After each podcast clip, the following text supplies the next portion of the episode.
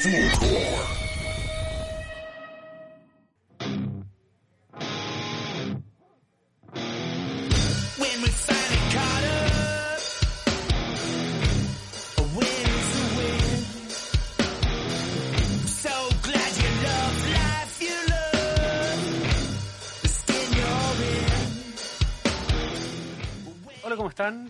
Buenos días, buenas tardes, buenas noches. Les damos la bienvenida a un nuevo capítulo de Quantum Astronomy. En esta ocasión, lamentablemente no me une Luis, ya que está siendo cautivo por unas pruebas que no alcanzó a corregir. Muy mal, Luis. Pero de todas maneras, aquí te he mandado mucho ánimo para que el cierre de semestre sea el mejor posible. Les damos un saludo a ustedes que nos están escuchando en sus casas, en sus trabajos, en sus trayectos. Eh, gracias a la producción de Fulgor Lab. Les damos las gracias especialmente a Eduardo Castillo, que se sumó como nuestro primer Patreon en Patreon. Sí, muchas gracias. En la categoría de Veganotron. Yes. Exactamente. Así Me que muchas interesa. gracias, Eduardo. Te tenemos en un lugar muy especial aquí en nuestra mente porque eres nuestro primer Patreon. Muchas gracias. Si ustedes se quieren unir, tienen la oportunidad de hacerlo. Pueden buscar a Quantum Astronomy Podcast en Patreon. El día de hoy tenemos un capítulo con una invitada estelar, una invitada galáctica, quizás debería decir. Eh, Tengo aquí a mi colega Victoria Pérez, que eh, es una casi magistrada de la Universidad de Chile en astrofísica. Muy probablemente cuando ustedes estén escuchando este capítulo, ella ya va a tener su título de magíster. Victoria, Muy muchas gracias cierto. por aceptar la invitación y por venir al capítulo. Muchas gracias Simón por invitarme. Estoy muy contenta y como dices tú, estoy a días de defender mi tesis de magíster Eh, y muy, muy emocionada de compartir este rato aquí con ustedes, previa a ese gran día, gran, gran día. Exacto. Eh, no es la primera vez que hemos tenido a alguien que está a punto de presentar o está cerca de presentar, así que este es el, el terreno de pruebas ideal, donde aquí podemos simular que yo soy el jurado. No, por favor. no, pero aquí no podemos hacerle media hora de preguntas, Ah, lamentablemente. Les comento que como siempre estamos aquí en la cervecería eh, Intrínseca, en Avenida Brasil 88. Esta vez estamos disfrutando una Neipa, una garota de Neipanema, creo que ese es el nombre. Está bastante buena, bastante refrescante. Está Y- rica. sí. Así que salud por eso. Salud. Súper. Victoria, entonces, eh, cuéntanos cómo fue el, tu camino académico que te lleva a estar en este momento a portas de presentar tu tesis de magíster. Eh, yo creo que es un camino ñoño bastante estándar. Digamos como que en el colegio me gustaba harto la física, la matemática. Eh, igual debo decir que me gustaba en general estudiar. Me gustaba como de todo. Entonces, al momento de decidir qué hacer, tenía como muchas cosas en la cabeza. Y mm, eh, principalmente por la física. Terminé como decidiendo entrar a Buchef y con primera opción siempre astronomía en mi cabeza porque me llamaba mucho la atención, me gusta mucho que la física aplicada al universo te dé respuestas como tan grandes, como que encuentro que esa era como la, motivación adolescente, digamos, que me llevó hacia allá. Eh, pero también me gustaba el programa de la Universidad de Chile porque está este tema del plan común. Entonces me daba como la opción de, de arrepentirme, qué sé yo, y con eso pude negociar, ¿cierto? Y, que mi familia como un poco me, me tomara el cuento. Ah, porque pensaban que astronomía no era una carrera en serio. Claro, Bien. sí. eh, nadie nunca había estudiado algo como eso. Mi familia hay como una tradición de ser profesor así muy larga. eh, todos primos, tíos, todo el mundo pasó por estudiar pedagogía. Eh, entonces había como poco conocimiento de lo que es hacer ciencia, ¿cierto? Entonces yo entré sin mucha pista de qué hacer. No hablaba inglés, por ejemplo. Y, y filo, como que dentro de este camino de, de decidir estudiar astronomía fui entendiendo de qué se trataba y, y fui tomando las opciones. Digamos, la licenciatura me gustó harto, aprendí harto y dije, bueno, sigamos intentándolo. Y, y pasé al magíster, pasé al magíster con, con planes de seguir mejorando la investigación, qué sé yo. Y ahí llegamos. Eh, en ese camino también, bueno, la gente que uno va conociendo siempre te, te va mostrando camino, ¿cierto? Entonces, cuando yo estaba terminando mi licenciatura, me acuerdo que pasé a trabajar con eh, una profesora en un- uno de estos ramos de investigación dirigida, que ella hacía estudios de agujeros negros, la Paulina Lira. Súper. Estoy trabajando con ella y con una de sus estudiantes de doctorado, que es la Paula Sánchez, no sé si la conoce. Eh, ella, claro, como que me quedé ahí, nos hicimos panas, digamos, trabajamos un tiempo. Y digamos en ese momento, al final de la licenciatura, yo dije, oye, a mí me gusta este tema como de las cosas lejanas, la- las el estudio de evolución de galaxias. Por un tiempo pensé que a lo mejor iba a ser agujeros negros, pero también había como esta otra oferta de profes que hacían cosas como más eh, alto redshift. Y, y bueno, eso, como que la- las oportunidades de la misma formación me fueron mostrando distintos proyectos que uno va tomando y creo que siempre estrictamente he trabajado en temas galácticos lejanos. Eh, no- nunca he hecho cosas como de estrellas o planetas. Creo que lo probé, me gustó, me quedé ahí para siempre, digamos. Ya, Súper, súper, qué bien, sí, sin duda. Eh, Galaxia es también uno de mis temas favoritos en, Sí, es todo. sí, es verdad. sí, Es sí, eso, estrellas, que eso, no es una imperfección chiquitita, no importa. Claro. No importa. Eh, súper, súper. Y eh, así es, ento- entonces, como llegaste a este momento de estar a punto de defender tu tesis, ¿podemos partir con el título de tu tesis? El título, ya, a ver, digámoslo. Bueno, un, un punto importante es que mi tesis, el programa en la Chile te hace hacer el- la, la tesis en, en inglés y la defensa también es en inglés. Claro. Entonces, en mi cabeza en este momento la tengo en inglés, la voy a traducir.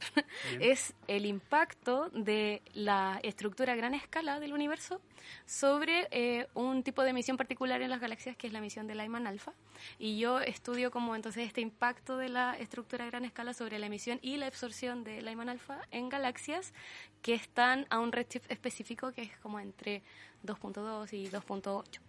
Ya el redshift es el, el corrimiento al rojo, nos dice qué tan lejos están y este redshift más o menos nos habla de una época del universo eh, como especial que se llama como el mediodía cósmico, que es como de la historia del universo un momento importante, pero por ahí va. Súper. Vamos a ir profundizando en esos conceptos a medida que se vaya eh, desarrollando el capítulo. El primero, claro, que tú mencionas que es clave para entender esto es el redshift, algo que ya hemos conversado varias veces en el podcast, que es una medida de... uh, de Redshift. Exacto.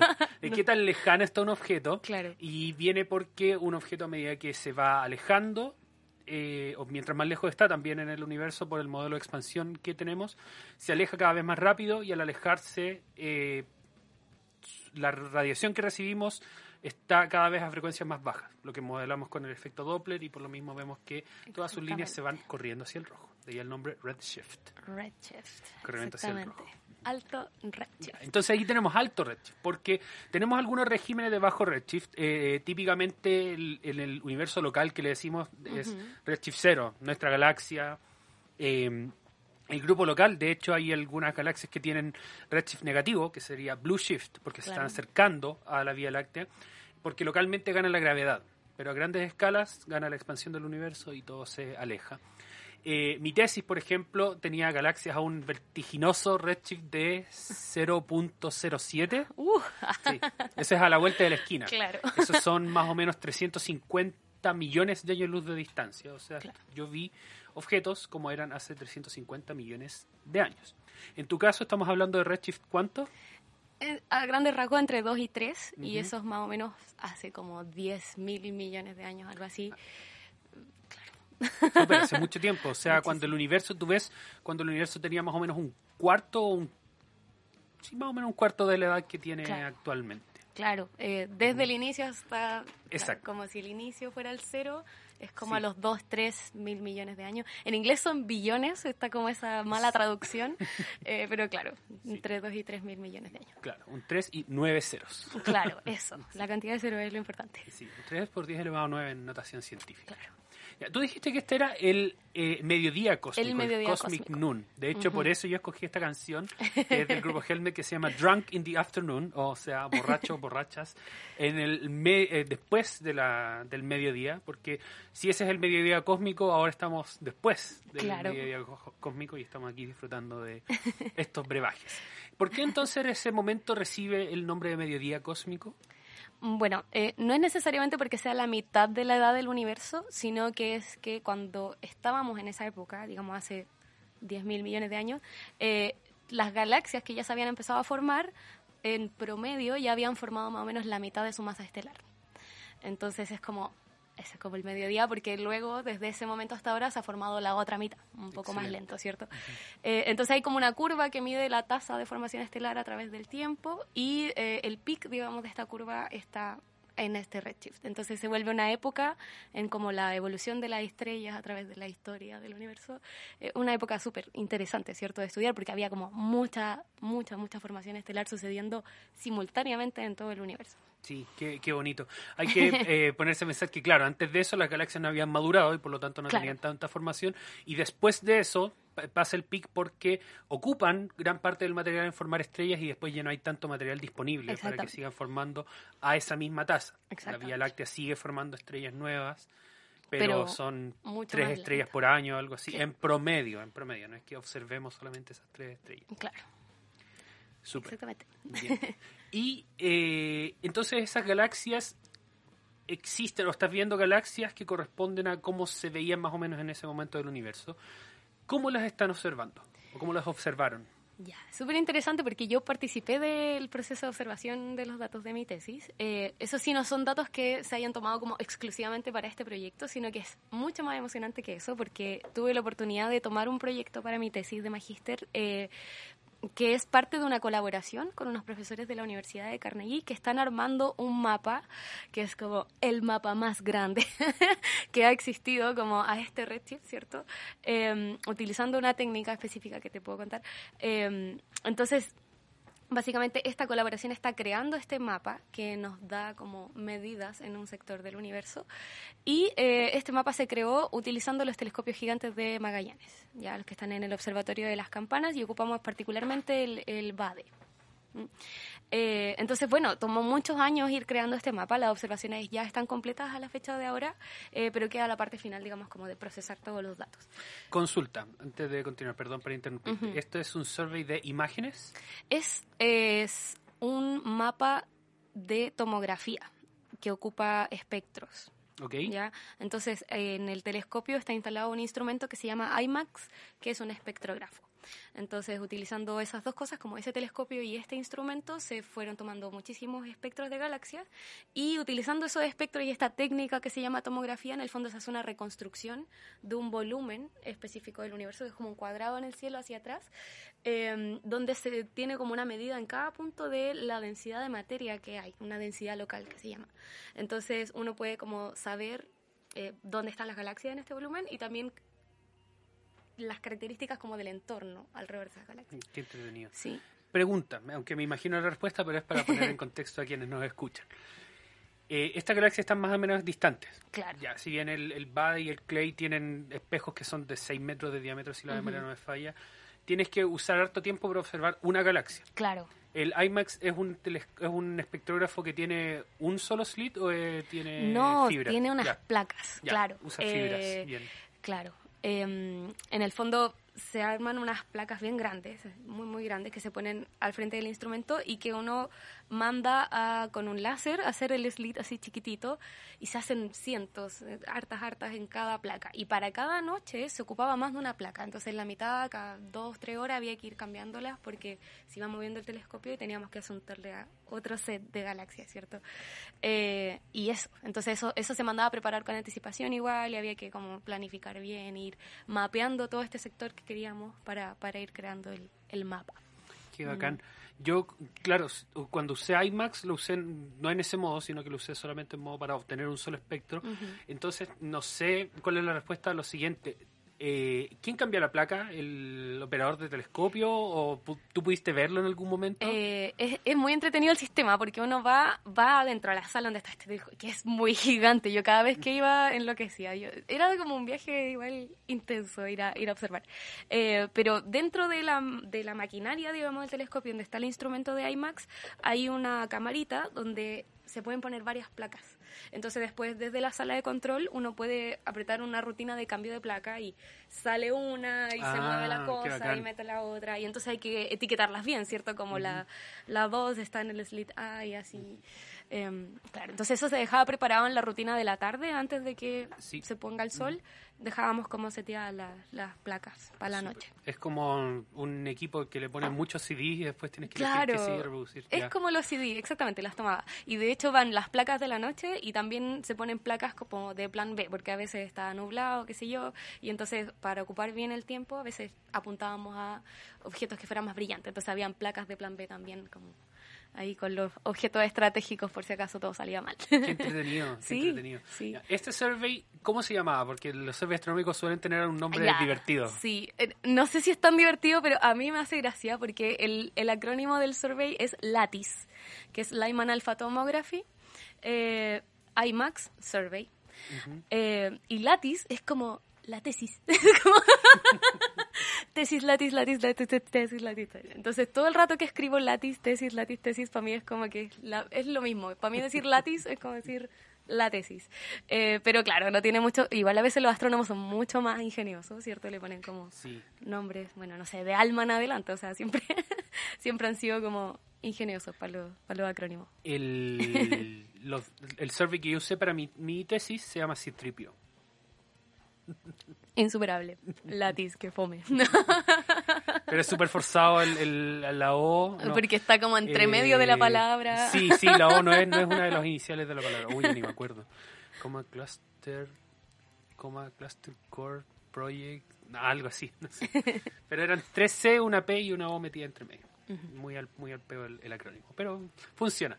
Y va, eh, eh, eh, es, eh, resuena con la gente, es pegajoso. Claro. ¿Cuántas veces entonces fuiste a las campanas? Mira, lo que pasa es que igual el, el survey ya llevaba como un año de observaciones cuando yo ingresé al proyecto y eh, fui una vez para entrenarme, digamos, fui con el autor de, de toda esta cuestión, que es Andrew Newman, que es un astrónomo de Carnegie. Eh, fuimos juntos y me explicó todo. Yo esa ida fui así, tomé todos los apuntes del mundo. Eh, luego fui de nuevo, me acuerdo, no me recuerdo si fue acompañado o no, y después fui tres veces más sola tenía todo el run a mi cargo y así como revisando mis notas del primer día, qué sé yo. Eh, así que claro, durante el 2019 debería unas cinco veces y fui más o menos cada un mes, cada un mes y medio y me quedaba unas tres, cuatro noches. Súper. Eh, ¿Cuántas de esas veces fuiste la única mujer en el observatorio?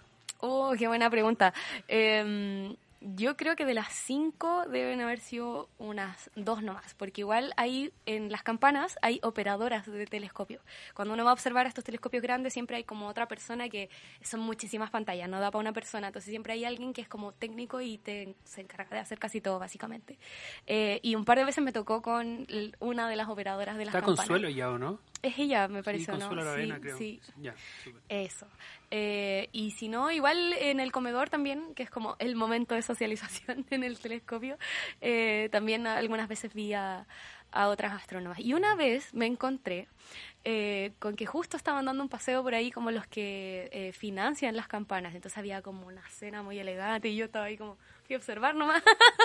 y me tocó me tocó evento, me tocó evento. Fue muy divertido. Y ahí igual había hartas mujeres también, encuentro como en esa delegación que se anda dando vueltas. Claro. Hicimos hasta noche- una noche de observación en el, en el Dupont. Ah, ya, el Sí. Dupont es uno de los chiquitos. eh, no, aquí hemos tenido a Felipe Rojas que trabaja en planetas, pero él ha observado con Swope, que también está ahí en las campanas. Sí, pero son de un metro y medio, dos Claro, metros. son quizá, algo así. chiquititos, son como más antiguos, pero están son parte como de ese conjunto de telescopios del observatorio. Claro, qué bacán. ¿Te tocó algún día de empanadas? Eh, sí, los domingos me parece que es, Sí. todos los domingos sagrados tienen empanada. Eh, soy vegana, sí, entonces era como un gran problema para ellos porque la opción siempre es como empanada de queso y yo así como, pucha, No, lo lamento, perdona. Pero mm, eh, creo que eran siempre muy amables ahí y, siempre te hacían comidita especial y era como, "Oh, la chiquilla vegana, Ah, bien. comidita, bien, sí. Las cervezas aquí intrínsecas, por cierto, son veganas. Ah, Tienen ¿En serio? platos veganos. Salud sí. por eso. Sí, tienen uno muy bueno. El patacones con represa es vegano. Eh, Lo recomiendo. No, patacones sin represa, así se llama. Con represa. No, sin represa, ¿verdad? No, se me olvidó. Perdón, Edit, perdón, edit. perdón. sí. No, Quantum Astronomy no, no usa edits. No, así nomás, más, más auténtico. En vivo, en vivo, está bien. Sí. Ya, excelente. Entonces tenías esos datos y tú me contabas recién, mientras estábamos conversando antes del capítulo, que tú no tuviste que hacer un proceso de calibración y reducción Claro. de datos. Eh, este mismo profesor eh, que colabora con mi profe guía, que es Guillermo Blanc, eh, Andrew Newman, él eh, es el gestor, digamos, de este, de este proyecto. Y eh, como yo te decía, cuando ingresé al proyecto, ya había una tanda de año, un año completo de observación, y entonces existían como estos early data. ¿Cachai? Entonces, en esa, en esa producción del early data, ya existía como una rutina de calibración de los datos y a mí me entregaron directamente el espectro limpiecito, así como para hacerle toda la ciencia El y también sueño. el mapa hecho, donde yo para cada punto de este volumen tenía una medida de la densidad del ambiente, entonces podía pasar a hacer correlaciones directas entre Excelente. las cosas. Bien, qué fortuna. Entretenido, Sí. ¿cierto? Sí, también me tocó, también me tocó, tuve que hacer calibraciones mínimas, de hecho, a datos de archivo que usé, esos fueron los que tuve que modificar, pero el resto... Bueno. Igual yo tuve la oportunidad de trabajar en otro proyecto de tesis y, y me pasó totalmente lo contrario. O sea, eh, era un proyecto que era como, no, mira, tenemos que reducir estos, ra- estos datos así rapidito. Mi profe me dijo, un par de meses, estamos listos con esto. Estuve un año y medio reduciendo esos datos y al final estaban malos, no sé qué pasó. Yo hice todos los...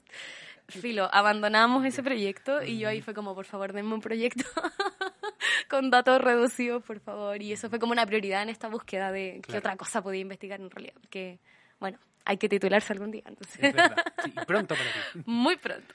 Oye, Guillermo Blanc será el astrónomo más alto de Chile. Sí, y yo soy tan chica. soy tan chica y es como, hola, profe. lo quiero mucho, lo quiero mucho. Eh, ha sido un gran, un gran profe guía, de verdad recomiendo muchísimo. Super, vamos a encargarnos que Guillermo escuche este Ah. capítulo. Entonces, eh, tú me dices que tienes estos objetos que están contenidos dentro de un volumen de, de- del espacio, digamos, del espacio-tiempo. Eh, ¿Tenían todos los objetos dentro de ese volumen? Ah, no estoy segura, no estoy segura. Igual ahí hay criterios, digamos, para determinar si la galaxia servía para hacer esta reconstrucción, ¿cierto? Ah. Porque básicamente, claro, la metodología para crear el mapa es buscar galaxias cuyos espectros nos permitan hacer esta medición eh, de la densidad local, que se hace como en la parte del forest, del Lyman Alpha Forest, se hace una medida, etcétera. Eh, entonces, como que igual ahí hay una restricción de, de resolución, de que, bueno, de que el redshift sea suficiente, ¿cierto? Como para ir midiendo distintas partes. Entonces, eh, a mí se me ocurre que hay hartos objetos probablemente dentro de ese volumen que deben estar filtrados por distintos como cortes, ¿cierto? Como de, de color, de magnitud, etcétera. Súper. Mm, Ya. Vamos a entrar entonces ahora a la parte más atómica del asunto. Ya. Porque estamos hablando ahora de la línea de Lyman, ¿bien? O de emisión de Lyman. Sí. No vamos a hablar de quién fue Lyman, a nadie le importa, ¿para ¿no? Pero, exacto. Pero, ¿qué es la línea de Lyman? Es la mejor línea de los espectros de las galaxias. Yo discrepo, pero no adelante. No, más que lo mejor, yo creo que es la más grande, ¿cierto? Es como la más notoria. Cuando tú, eh, bueno, tomas la luz de una galaxia cualquiera, o de un objeto cualquiera en realidad, eh, y, la, y la separas por longitud de onda, te, te sale como un dibujito, una curva característica dependiendo del, del tipo de objeto que tú estabas observando. Entonces, bueno, las estrellas tienen su espectro, las galaxias, depende del tipo de galaxia, son como más azules o más rojas, y esto es que la curva está como más para un lado o para el otro. Eh, pero sí o sí, en este, en este mundo de las galaxias lejanas, eh, cuando tú observas sus espectros en general, vas a encontrarte con esta curva bien normal, hasta que de repente hay un pic ¡up! Muy alto y luego la curva continúa muy normal. Entonces es eh, llamativa para partir por ahí. Y lo otro es que eh, como es muy marcada, muy alto el flujo que, emite esta línea, eh, nos permite recuperarla con alta precisión, ¿cierto? O sea, sabemos que si observamos este pic súper alto, sí o sí es Lyman alfa. Y como sabemos de laboratorio qué longitud de onda tiene en el rest frame, ¿cómo se dice? Lo lamento. Sí, Eh, en el marco de referencia Eso, quieto. claro, claro. Sin redshift, eh, podemos precisamente gracias a eso saber a qué distancia están con mucha facilidad las galaxias. Entonces, por eso yo encuentro que es como súper, súper buena. Pregunta malintencionada. Ya, El, ¿Cuál es la longitud de onda de laboratorio de Lyman Alpha? es 1215.65 Excelente. En eh, Angstrom, me imagino. en Armstrong. Sí. Exacto. Eh, 121 y eso, claro, en, el, en este rest frame, ¿cierto? Eh, si uno lo pudiera emitir, esto corresponde a, a la parte del espectro de la luz que es el ultravioleta. Pero siempre que estamos observando galaxias lejanas, la gracia es que esto se corre hacia el rojo, ¿cierto? Entonces, en, en- en los colores nos vamos desde el ultravioleta acercando hacia el azul, entonces no es como hacia el azul, hacia el rojo, etcétera. Eh, y eso hace que la línea caiga, digamos, acá en la Tierra cuando la observamos en el espectro visible Para en- las galaxias que están para las galaxias que están súper lejos. Entonces podemos usar telescopios ópticos y recibir, digamos, esta línea supermarcada utan- utilizando ese tipo de receptores y no receptores de ultravioleta o de otro tipo. Claro, ultravioleta aquí sería muy difícil de observar desde Claro. la Tierra porque la atmósfera nos protege de eso. Claro. eh, cada vez menos gracias a la acción del ser humano. Eh, por lo mismo, muchos detectores de ultravioleta están en el espacio, como Claro. el Hubble, por ejemplo. El Hubble observa en ultravioleta, pero está ahí afuera. Exacto. Eh, Súper. Entonces, el- estas galaxias presentan una línea de emisión. Una línea en de emisión. Lyman. Ya, ¿por qué es una línea de emisión? Bueno, eh, es una. Bueno, a ver, ¿de dónde partimos? La línea de emisión del Lyman alfa se produce por el hidrógeno, hidrógeno neutro y las galaxias, el universo en realidad está lleno de hidrógeno allá. Entonces están las galaxias existiendo, hay muchas cosas sucediendo en su interior. Entre esas, como que hay mucho hidrógeno, ¿cierto? Eh, y este hidrógeno está como en distintos niveles energéticos, ¿cierto? Entonces, el, el- el electrón que está dentro de este hidrógeno está ahí como con alta o con poca energía. Y cuando un electrón eh, baja específicamente del nivel 2 de su órbita en el átomo al 1, emite específicamente un fotón a esta energía, que a esta longitud de onda, que es Lyman alfa. Entonces, es algo muy natural que, se emita exactamente luz a esa longitud de onda dentro de las galaxias, porque hay mucho hidrógeno y hay como mucho movimiento, mucha energía. La gracia de esta, de esta línea es que eh, se emite el fotón, ¿cierto? Sale de, un hidrógeno, sale el fotón. Y eh, se encuentra inmediatamente con muchos hidrógenos parecidos que pueden estar como en su estado base, nivel 1. Entonces este fotón puede llegar, chocar de nuevo con un fotón de hidrógeno, este fotón se absorbe, el electrón sube al nivel 2, se vuelve inestable, baja de nuevo, se emite otro fotón exactamente a la misma energía. Entonces esto está siendo como emitido, absorbido, remitido, etcétera, mucho tiempo, de hecho es súper caótico, está mucho tiempo ahí el fotón y eventualmente logra escapar. El punto es que esto sucede mucho y esta naturaleza de que se esté emitiendo y reabsorbiendo se le llama resonante, porque básicamente está así como sí o Exacto. sí se va a emitir. Y eso hace que en el fondo sobreviva mucho más que toda la otra gama de posibles fotones que se pueden emitir, ¿cierto? Adentro de... Porque, claro, así como se emite exactamente esa energía, se pueden emitir menos, más, se puede estar moviendo, qué sé yo. Pero específicamente esta como transición 2-1 en, los en el hidrógeno eh, ocurre y ocurre muchísimo con muy alta probabilidad. Entonces, estos fotones sí o sí, en comparación a todos los demás, salen. Y eso significa que si uno cuenta cuánta luz te llega de cada longitud de onda, a esta longitud de onda te llegan muchos, porque logran salir. Los Claro. otros con muy alta probabilidad se extinguen, son absorbidos por polvo o no alcanzan a pasar, ¿cierto? Y en esto o se emiten, se remiten y eventualmente se absorben y no vuelven a salir, qué sé yo. Ah, por ahí va, ¿cierto? Excelente. Sí, sí. Muy buena explicación. Otra pregunta malintencionada. ok, estoy preparada. ¿La Vía Láctea tiene emisión de Lyman alfa? Oh, no sé, muy poco de redshift, no estoy segura. no sé, ¿qué, qué opinas tú? Yo creo que Eh, sí, yo creo que, que, sí, porque tenemos hidrógeno. hidrógeno. neutro, claro. Claro. Entonces, yo creo que es muy débil porque no hay tanta disponibilidad de gas como en la galaxia que estás estudiando tú. Claro, claro, y ahí hay un montón de igual de correlaciones entre eh, cómo se ve esta emisión según la propiedad, propiedades Claro. internas de las galaxias, ¿cierto?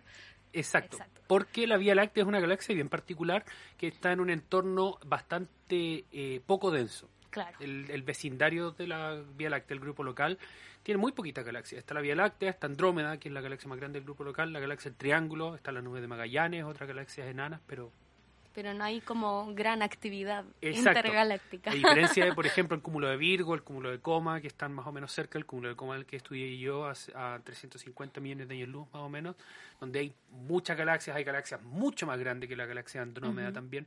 Entonces, en tu estudio encuentras una diversidad tan grande de galaxias, de, de entornos, perdón. Eh, sí, de hecho el mapa cuando reporta sus resultados preliminares, que ya salió como un paper así, primer release, etcétera, eh, dice que van, que encuentra como hartos overdensities, son como cuatro sectores dentro de este volumen que en el mapa se ven así como bien rojos, eh, y entonces en ese entorno hay hartas galaxias en ambientes muy densos, y también reporta underdensities, como que hay, hay lugares dentro de este volumen que tienen menos que como el promedio de todo el volumen, eh, igual, bueno, son como del mismo orden, ¿cierto? Los eran cuatro, estos eran como dos, algo así.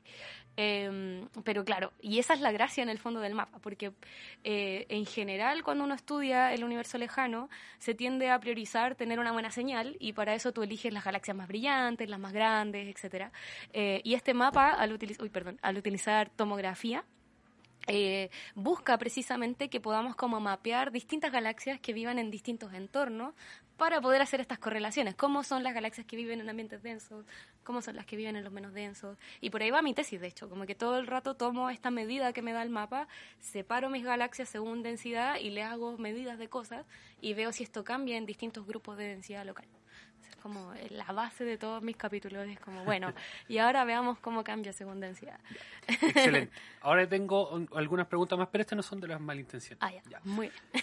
Tomografía. Cuando los seres humanos nos hacen una tomografía, lo que hacen es que nos estudian y digamos que nos cortan en, en pedacitos. Claro, claro. Ya. Algo así entonces es lo que ocurre con esta técnica. Sí, eh, una vez mi profe me lo explicó eh, usando fideos.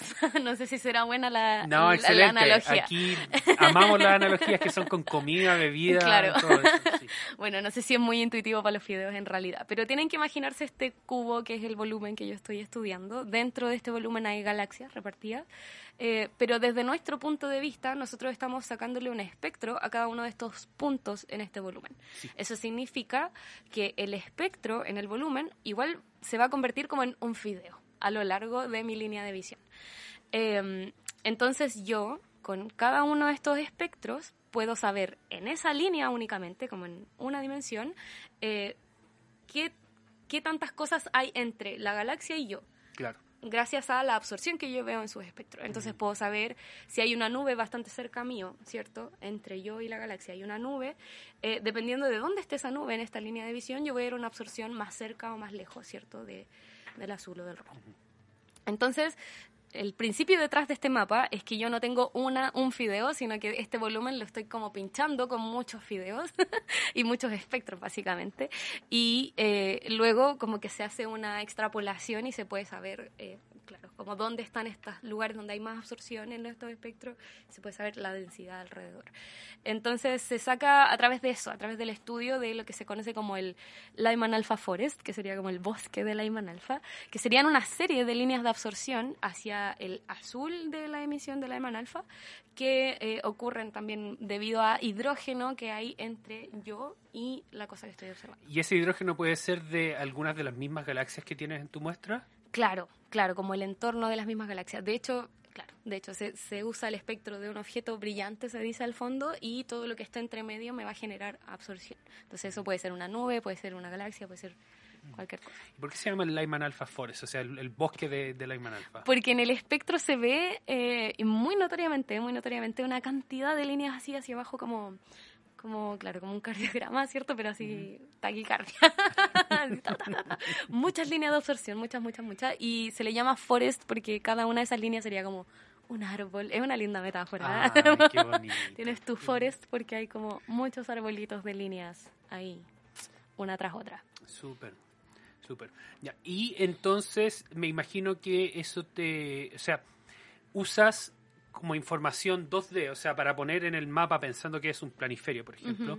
Para poner el mapa tú ubicas las galaxias según su posición en el cielo. Claro. Y después analizando los espectros tú puedes decir, ah, mira, entonces todas las galaxias que están, digamos, en el cuadrante 1 del mapa muestran que tienen mucha absorción en algún lugar que correspondería a, no sé, 300 megaparsec enfrente de las galaxias, entre comillas, a lo Claro. largo de nuestra línea de visión, y eso te sirve para ir armando el mapa de densidades. Claro, claro, y Ajá. una a una, pero luego se toma como este cubo de datos, como Sí. que básicamente se simula esto y, y luego tienes como esta tercera dimensión que sería el redshift hacia atrás. Entonces tenés X, Y en el cielo y hacia atrás empieza a crecer un cubo, ¿cierto? Que va a depender de la profundidad básicamente de los espectros. Claro. Y cada uno de estos fideos no cubre totalmente el volumen, sino que a veces hay unas que están que te dan un espectro en este sector, más cerca tuyo, y otras que están más lejos, y se va como armando en 3D. Es muy... Esa Excelente, es qué bacán. ¿Cuántas galaxias tienes en el estudio? El estudio hoy día debe tener unas... Bueno, busca tener como 6.000 cuando ya esté todo lo que está observado resuelto, pero yo trabajé alrededor de como 2.900, 3.000 galaxias que están listas.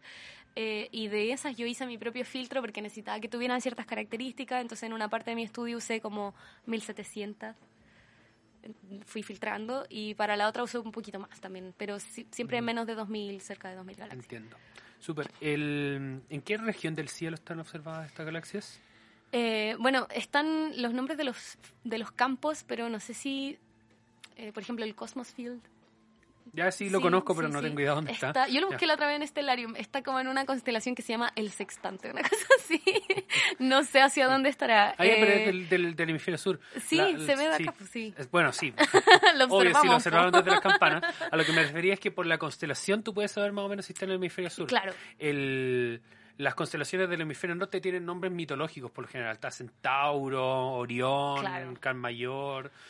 Eh, porque esos eran, cua- cuando se estandarizaron los nombres de las constelaciones, esas fueron las que pusieron, que, que ya tenían civilizaciones occidentales, Claro. griegos, romanos, Y las de acá le hicieron como una convención, algo así. Claro, entonces por eso tenemos el sextante, el, telescopio, el triángulo Sur. austral, la cruz del sur.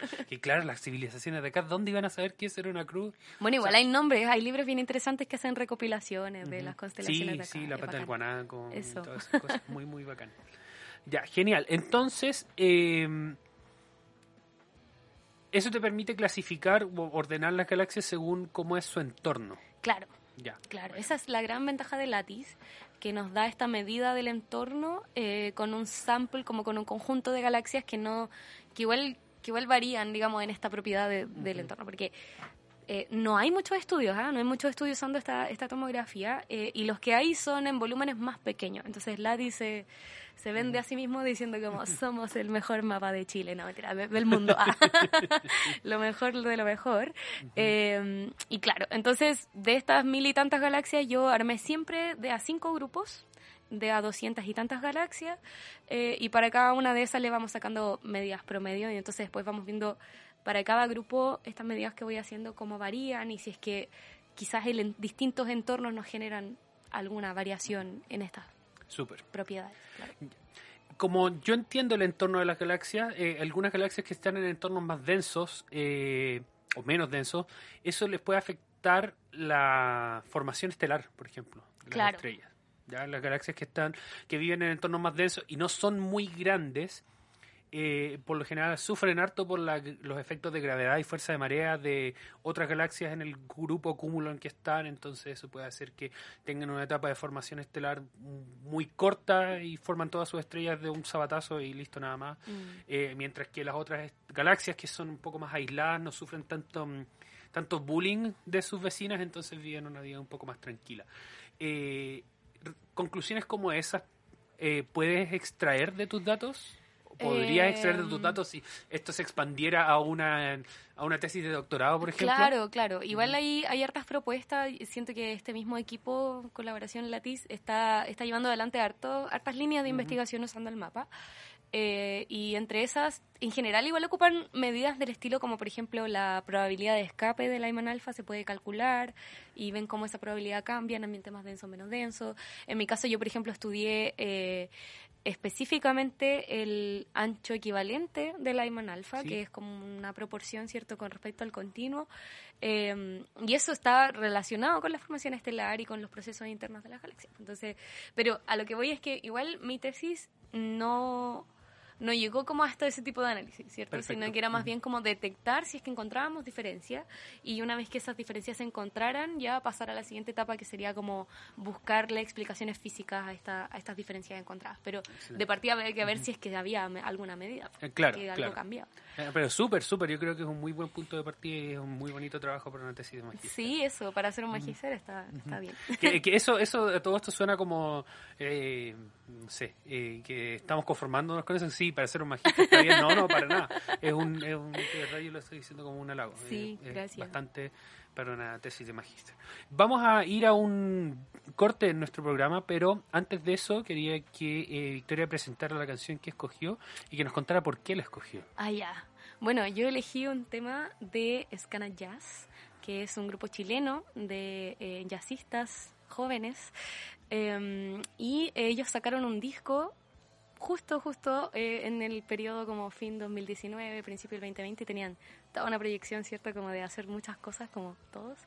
Eh, y siento que el disco es, es muy, muy, muy bueno y no tuvieron hasta hace muy poco la posibilidad de lanzarlo oficialmente. Entonces, eh, hace muy poco fui al lanzamiento oficial eh, de esta banda que igual sigo hace tiempo. eh, y a pesar de que el disco ya tiene harto tiempo existiendo, fue muy bueno para mí hace un par de semanas ir a este lanzamiento oficial de- del disco y de hecho me lo compré en físico, etcétera. Eh, el Sky Jazz es eh, una música como muy prendida, es instrumental. Yo me gusta escuchar música instrumental para, para trabajar, porque si no, me pongo a cantar. Eh, y eso, eso en general, es eh, un ensamble súper grande de chicos que, que hacen, hacen ska jazz. Eso, y ojalá lo disfruten, es, es muy bueno, muy bueno, y escuchen el disco también. Excelente. Entonces vamos con Fuego en Babilonia de Scana Jazz.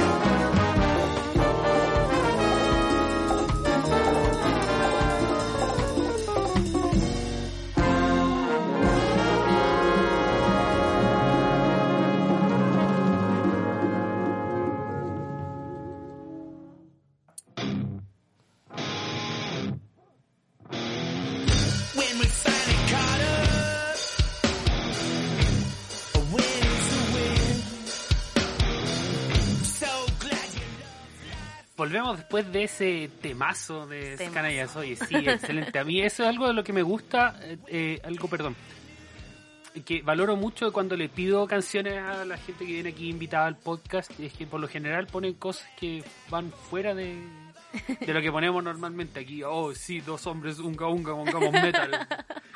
Sí, pongamos metal. Sí, Pero claro, vienen otras personas con otros gustos y, y sirve para que construyamos un vocabulario musical más nutrido. Bueno, yo tengo la, eh, la suerte de que mi hermano estudia jazz, entonces en mi casa se escucha mucho jazz, Ah, muchos tipos de jazz. Y, y este, este me gusta harto porque siento que es como fuera de la categoría jazz ascensor, sino que es como más jazz bailable. Sí, sí, sí, jazz bailable y que me mantiene así motivada. Igual me, me gusta harto, lo, lo vacilo harto. A mí chilenos en esa onda me gustan mucho fulano y media banda. Que son de jazz no, no convencional, quizás. Claro, No sé cómo llamarlo. Vamos a, vamos a poner un poco más adelante de eso. súper. Oye, ahora, eh, Victoria, en este bloque vamos a hablar de la otra faceta de, de Victoria. lado B. Sí, el lado B, exacto. Ya no vamos a hablar con Victoria y se va a transformar en este momento en mujer intergaláctica. Mujer intergaláctica. Está bien, pues había que usar de algo el magíster de la galaxia. Yo dije, bueno, ¿cómo me llamaré? Intergaláctica, pues intergaláctica, sí, sí soy, sí. viajando entre galaxias. Súper, exactamente. Mujer Intergaláctica es tu alter ego en redes sociales, Así es tu es. alter ego de difusión. Eh, bueno, sí, yo llevo harto tiempo ligada con el mundo de la difusión y la educación. Eh, pero a fines del año pasado, como ya cuando empecé a divisar este fin de la tesis, porque el año pasado ya estaba entregando borradores y cosas, dije, es hora de que yo me abra un canal para, para ir registrando las cosas que hago, porque hago clases en muchos lados, voy dando charlas, hago cuestiones. No me dedico full time a la divulgación, ¿cierto? Porque he estado siempre priorizando, bueno, terminar mi posgrado. Pero en el verano me di cuenta que habían muchas cosas que estaba organizando y que quería tener un lugar donde postearlas en realidad. Más que como generar contenido, quería como ir registrando las cosas que estaba haciendo. Eh, principalmente. Entonces ahí nació como en diciembre del año pasado creo que creé las cuentas. Y hoy día tengo un Instagram que es mujer y bajo intergaláctica. Tengo un Twitter que no me daba los 15 caracteres, entonces la cosa es como mujer bajo y galactic, una cosa así. Eh, y me hice un TikTok hace poco y en TikTok eh, se difunde súper bien igual como los videitos, creo que va bien ese. Qué bacán. Pero eh, tu historia de divulgación va mucho más atrás. Mucho, Bien, mucho ¿sí? más atrás. ¿Cuándo comienzas a interesarte o cuándo recuerdas que es la primera vez que hiciste algo de comunicación de ciencia? Mira, yo iba en tercer o cuarto año de la licenciatura y eh, bueno, yo siempre estuve metida como en organización de estilo como el centro estudiante, ¿cachai? Como que siempre hacía cosas y me llegaban los correos y la información. Y el año 2014 yo participé en una organización de un congreso de estudiantes de física y astronomía que fue en Valpo, el 2014. Yo participé del comité organizador ahí. Qué bacán. Eh, la SECFA, que de ahí se formó esta coordinadora de estudiantes, qué sé yo. Yo participé ahí el 2012. Eso. Y el 2014 me llegó el llamado, hicimos este que era el segundo congreso. Eh, y desde ahí yo creo que como que algo picó en mí, ¿cierto? Como esto de haber dedicado energía en, en, en como convocar gente y hablar de ciencia, hablar de organizarnos, hablar de, oye, somos, somos pocos pero locos. eh. Eh, me gustó, me gustó harto, como el tema, como hacer comunidad, ¿cierto? Den- dentro de la astronomía. Y eh, siempre ligada también como a hacer charlas, siempre llega esta oportunidad, ¿cierto? Así como, oye, necesitamos gente que haga charla, que haga un cursito, que qué sé yo. Lentamente empecé a involucrarme en eso y yo creo que el gran paso fue el año 2017 que yo hice un, un curso en el Departamento de Astronomía para niños, así de verano, entretenido. Y me empecé a ligar a la escuela de verano también, como ayudante auxiliar. Entonces habían profesores que tenían cursos de astronomía y necesitaban a alguien que hiciera, no sé, una clase y le revisara las pruebas. Y yo como, ahí voy. Em, ¿Les pagaban? Sí, sí. Ya. Sí. Sí. No, no, no cuánto, pero les Ah, pagaban, porque hay simbólico. otras ayudantías que son ad honorem nomás. Claro, claro. Bueno, es, es bastante simbólico, pero de Ya. todas formas era algo. Eh, y bueno, el 2017 también, a fines de ese año, con amigas, yo ya había ingresado al magíster en ese tiempo, muchos años atrás, eh, con amigas ahí del posgrado, nos dio las ganas, digamos, de postular a un fondo y decir, ya, ¿qué, qué hacemos? ¿Qué, qué podríamos hacer juntas? Eh, y también en conjunto con la que era la periodista del Departamento de Astronomía en ese tiempo, la Natalie, eh, decidimos armar un proyecto que se trata de talleres de astronomía para niñas de enseñanza media, únicamente para mujeres, y nosotras éramos puras mujeres también. Entonces, la gracia es que estaba como este traspaso, ¿cierto?, de experiencias y, y este espacio como para visibilizar también que que chuta que no soy la única mujer estudiando astronomía, por cierto, y a mí me tocó también una generación donde éramos harta, astronomía en particular dentro de las ciencias como que llama harto a las mujeres. Em, entonces vimos ahí como una y fue muy al aire, fue muy al aire, fue así como, oye, podríamos hacer esto.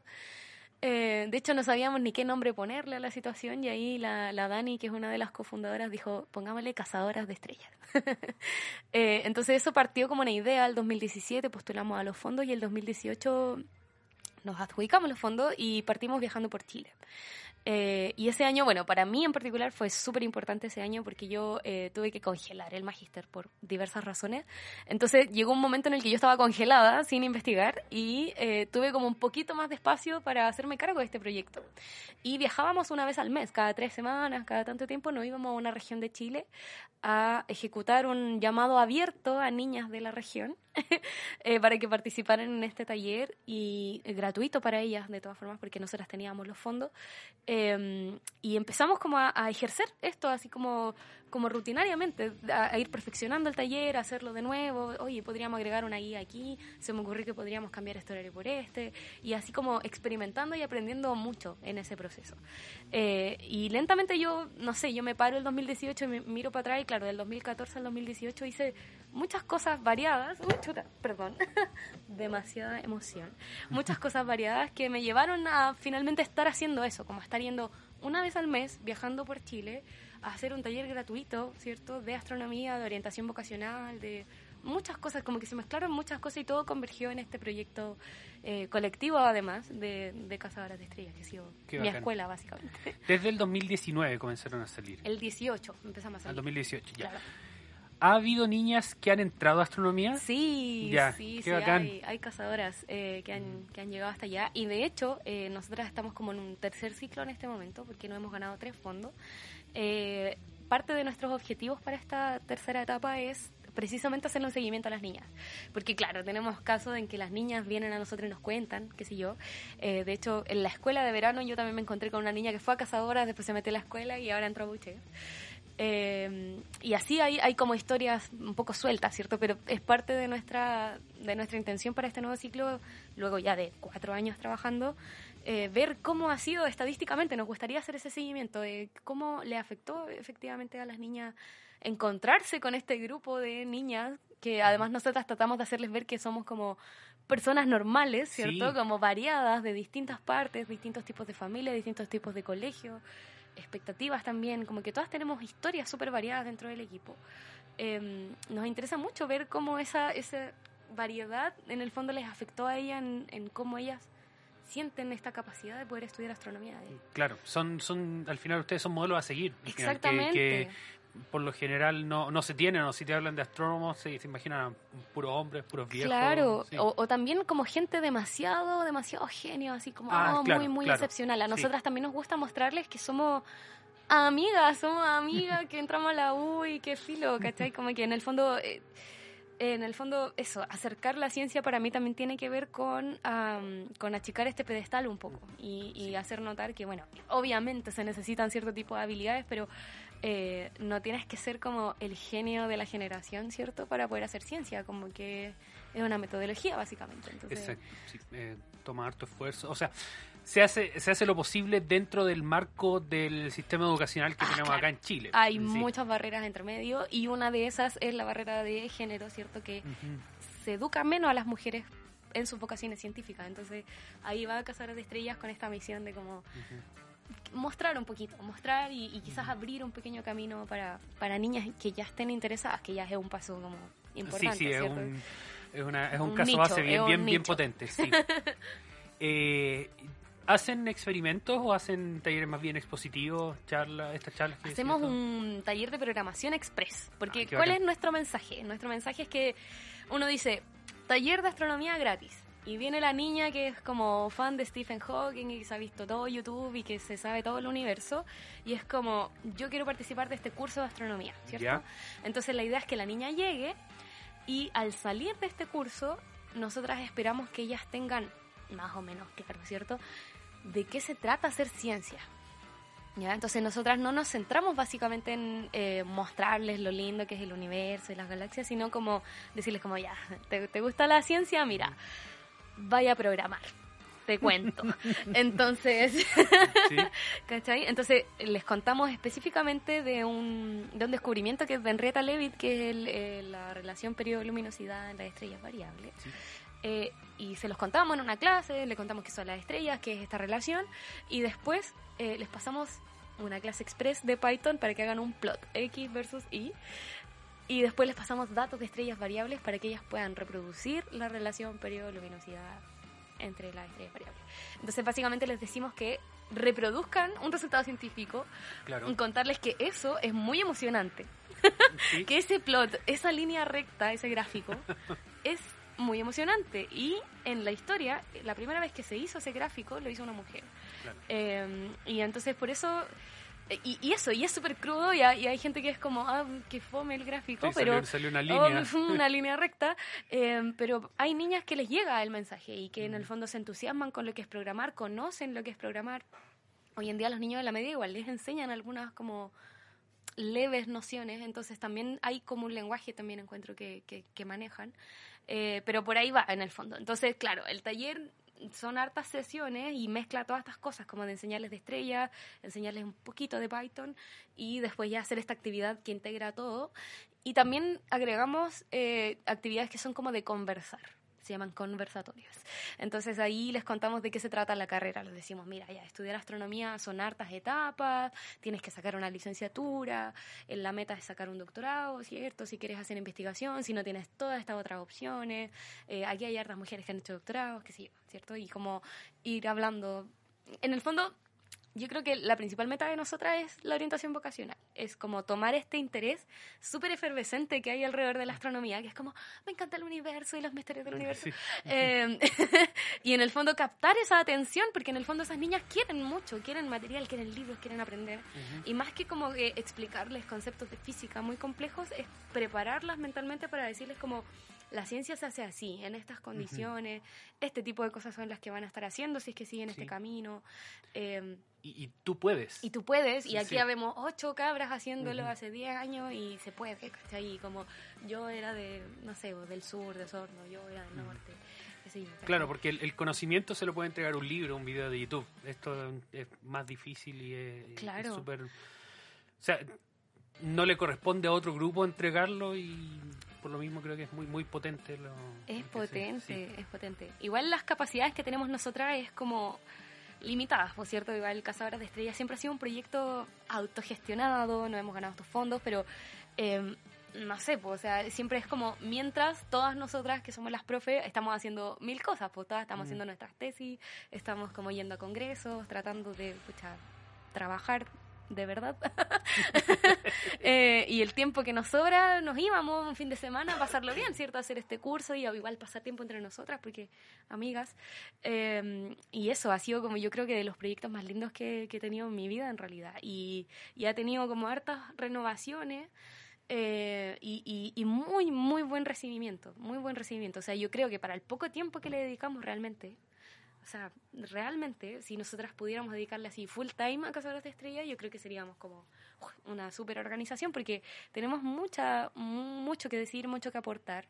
Y así de a poquitos encuentro que hemos ido construyendo una comunidad como igual orgánica, siento, porque cada taller que hemos hecho ha sido de a 30 niñas, 50 cuando lo hacemos en Santiago, en La Serena. Eh, entonces siempre alcanzamos como a conversar con las niñas, nos alcanzan a preguntar cosas, quedamos en contacto. eh, y, y así a través de los años. Pues. Entonces encuentro que eso, lentamente yo siento que nos construimos nuestra propia experiencia y hoy día estamos en un punto en el que, bueno, yo estoy terminando el magíster, eh, todas mis amigas casi se fueron a hacer sus doctorados, ¿cachai? Ujú. Eh, y estamos en un punto súper crucial, yo encuentro, en el que queremos como ya ir transformando este proyecto y como estructurándolo, dándole una orgánica, quizás convocar gente nueva que quiera ser profe con nosotras. Estamos como en esa en ese momento de soñar lo que podría ser Cazadora eventualmente. Qué bacán. ¿Quiénes más, ¿Quiénes más están en el proyecto? Ya, a ver, eh, mi, mi partner así infinita ha sido la Natalie Huerta, que es periodista científica. De, Ujú. Bueno, ella estaba en en el departamento de astronomía, pero también estuvo en la escuela de verano, ahora está en otro lado, es, pero es periodista científica. Y dentro del equipo de científica, bueno, estoy yo y está eh, amigas de mi generación que son Daniela Barrientos, la Pía Cortés. eh, de acá, que a ver, quizás que conozca hasta la Fran, también está dentro del Sí. equipo, la Fran Contreras, Fran Astrónoma.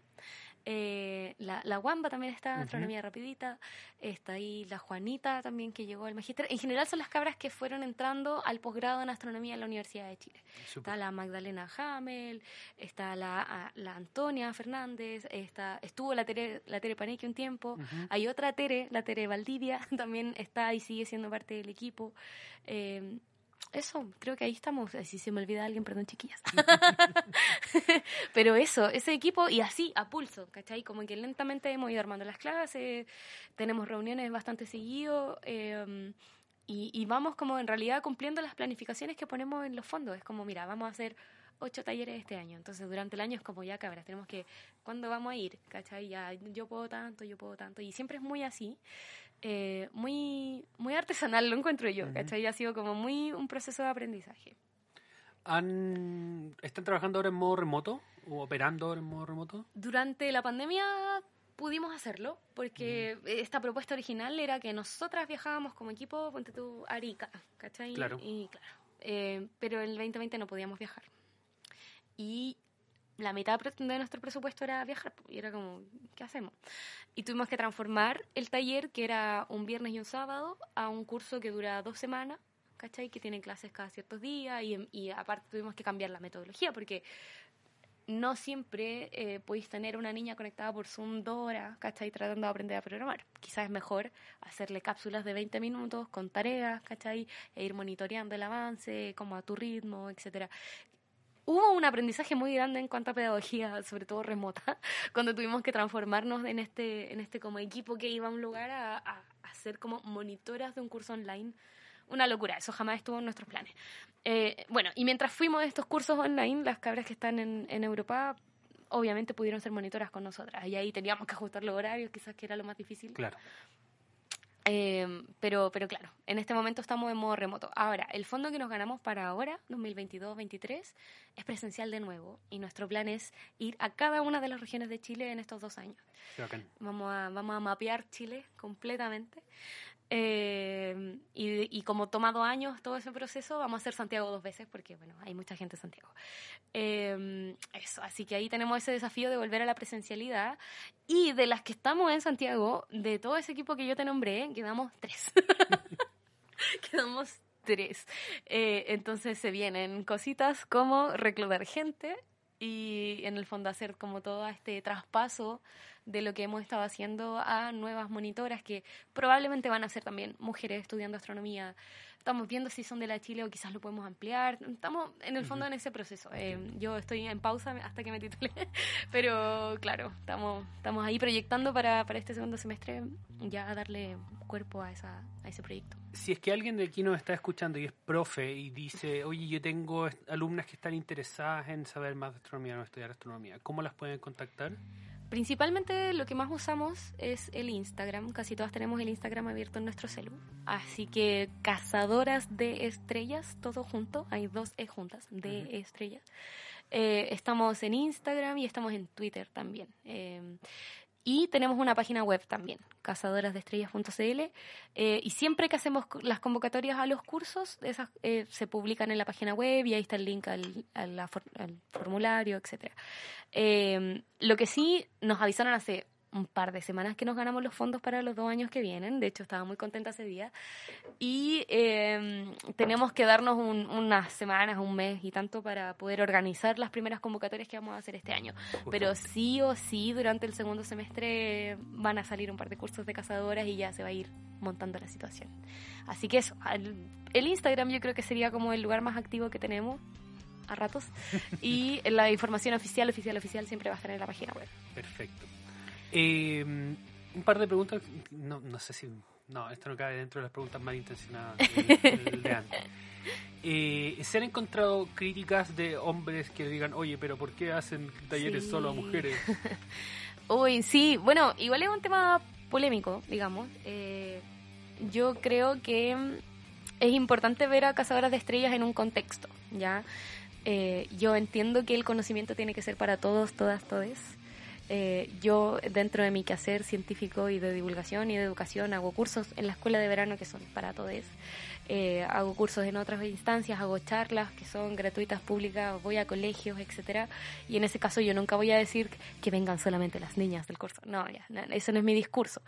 Eh, pero Cazadora de Estrellas está en un contexto donde hay muchos estudios, hay data. Hay y estadística que nos dice que la brecha de género existe, que no es una, no es una ideología, ¿cierto? Sino que es como un hecho, un hecho de que hay menos mujeres estudiando ciencia, se nos incentiva menos y dentro de eh, los factores que hay para que las niñas se sientan menos motivadas para hacer ciencia es el hecho de que faltan modelos de rol y que faltan instancias que precisamente tomen sus vocaciones y le respondan sus dudas en un espacio seguro.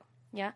No es lo mismo para una niña hacer una pregunta vocacional en una sala donde hay solo mujeres que en una sala donde va a haber un niño que ama el espacio con toda razón, pero que va a estar siempre hablando y siempre respondiendo, porque se les incentiva también en general, no estoy diciendo ya, pero en general se les incentiva a los niños también a preguntar más, ¿cierto? Entonces, está estudiado también que eh, el efecto que esto genera en espacios mixtos, ¿cierto? Sobre la capacidad que tienen las niñas para hacer preguntas. Entonces, es un periodo de transición en el que estamos viviendo, una transformación de la sociedad, ¿cierto?, hacia la equidad, y eso hace necesario estos espacios separatistas, yo encuentro, eh, que ataquen directamente un problema, que no van a solucionar el mundo, nosotras no vamos a acabar con el patriarcado, no vamos a acabar con la discriminación, claro, eh, pero Cazadora de Estrellas, como que, claro, alguna vez en comentarios de Instagram ha recibido así como, pucha, a mí también me gusta la astronomía, ¿por qué no puedo tomar este curso? Y bueno, hay muchas instancias, realmente hay muchas, muchas. Eh, nosotras atacamos un problema particular y tratamos de hacer una contribución. ¿ah? Y estamos experimentando cuál es el efecto que realmente tiene. O sea, ahora a través de los años vamos a poder ir haciendo comparaciones con este mismo seguimiento, vamos a poder saber realmente qué tan efectivo es. Quizás nos sirve ¿ah? y no estemos pasando todo como la película. Eh, pero, pero por ahí va. En el fondo, sí o sí que hay, que hay críticas, pero lo que más hemos recibido en realidad ha sido como el agradecimiento de las niñas. Hay mensajes que yo he llorado, así que se acaba el taller y nos mandan un mensaje así como, oye, esta es la mejor cosa que me pasó en la vida, ¿cachai? Como, de, verdad, gracias, como no sabía todo esto que ustedes me enseñaron y pude como tomar una buena decisión, ¿cachai? Pude como tener esta conversación con mis papás, porque a veces los papás también son se preocupan así como, oye, pero ¿por qué hay a estudiar eso? Qué No, ¿por qué difícil". no mejor entrar a estudiar ingeniería? Claro, Sí, si te gustan sí, los po, números. Sí, exacto. Eh, yo creo que se contrarresta este tipo como de comentarios que hemos recibido, así como, pucha, ¿por qué hacen esto? Creo que son muchísimo más los comentarios que hemos recibido del estilo como, esto es muy bueno, sigan haciéndolo.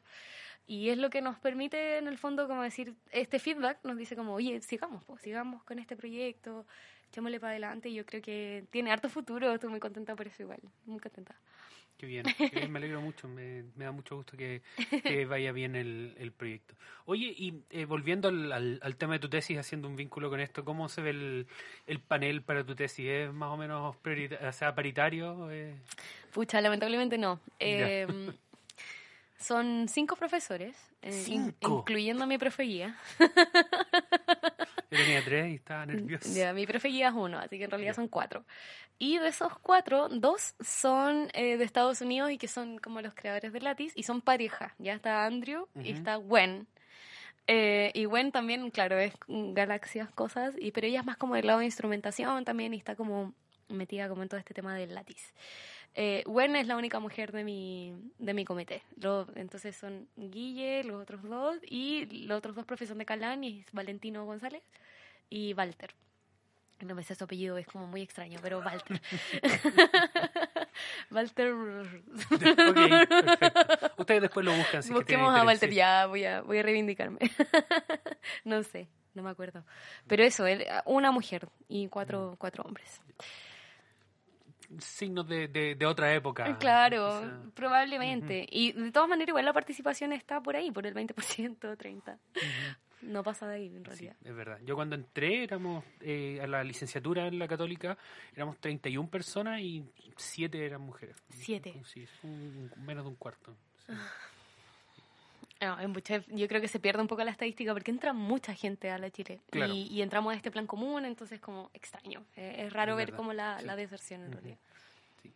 Bueno, esa es entonces la conversación que hemos tenido con Victoria Pérez sobre su infor- su perdón, su investigación de tesis de magíster y además su participación en estas instancias de comunicación en, en Mujer Intergaláctica, su cuenta personal de, de comunicación científica y además este proyecto de Cazadora de Estrellas creo que es súper bueno y llena un, un nicho que es muy importante de, de- de, eh, atacar por el justamente lo- como lo que tú decías, la falta de eh, modelos de rol para las niñas que les interesa la astronomía. Que, eh, como tú lo dijiste, puede ser de repente difícil de medir porque puede que les guste la astronomía, pero que tomen la ruta larga, que no entren a una licenciatura en astronomía, pero que después entren a un posgrado. Claro. Y también se los damos como opción, porque hay veces que, mm, que la familia igual está interesada como en que puedan tener como seguridad laboral. y bueno, ahí está toda esa conversación también como de... O pueden entrar a geología, a biología, no sé, alguna de esas, y después Claro, llegan a alguna de las millones de ramas de astronomía, Claro. biología, ciencias planetarias, astroquímica, instrumentación. también Sismología en. Marte. Exacto, todo eso, que son caminos posibles. Posible. Sí. Yo tengo una conocida que hizo su tesis de geología en la atmósfera de Venus. Qué bacán. Estudiaba la atmósfera de Venus. Qué bacán. Para que vean que la astronomía no es un camino lineal solamente. Exactamente. Muchas, muchas ramas que se pueden tomar. Eh, ¿Algún comentario que quieras dejarle al público que nos escucha antes de cerrar?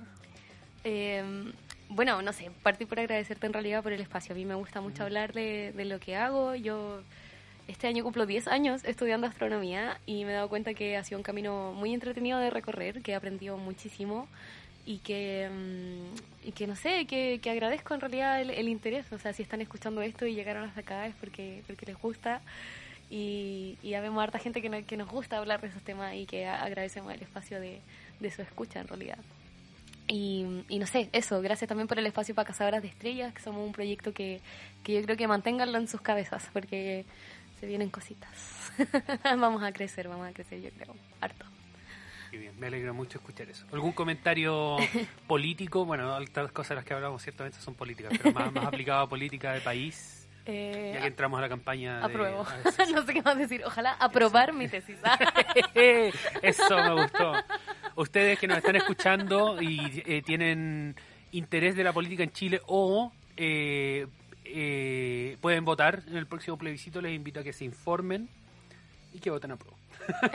Básicamente. Sí, cualquier duda que tengan Sí. podemos Me conversar. de compré el la- otro día el borrador en, en el centro. En, ya, qué bacán. lucas me Yo me lo compré hace poco en la LOM, que sacó la edición oficial, que es imprimieron el PDF oficial que salió de la convención. Entonces compré cuatro, una para la casa y las otras son para mi Eso, familia. Podría salir un club de lectura y de, com- de, Sí, de comentarlo. Sí, hay harto. Hay audio, libros de la convención, hay lecturas Está tipo para la podcast. Kindle también. Sí, exacto. Así que casi que no hay excusa. Lo único que falta es que salga en la radio para romper la brecha digital que existe. Claro. Chile.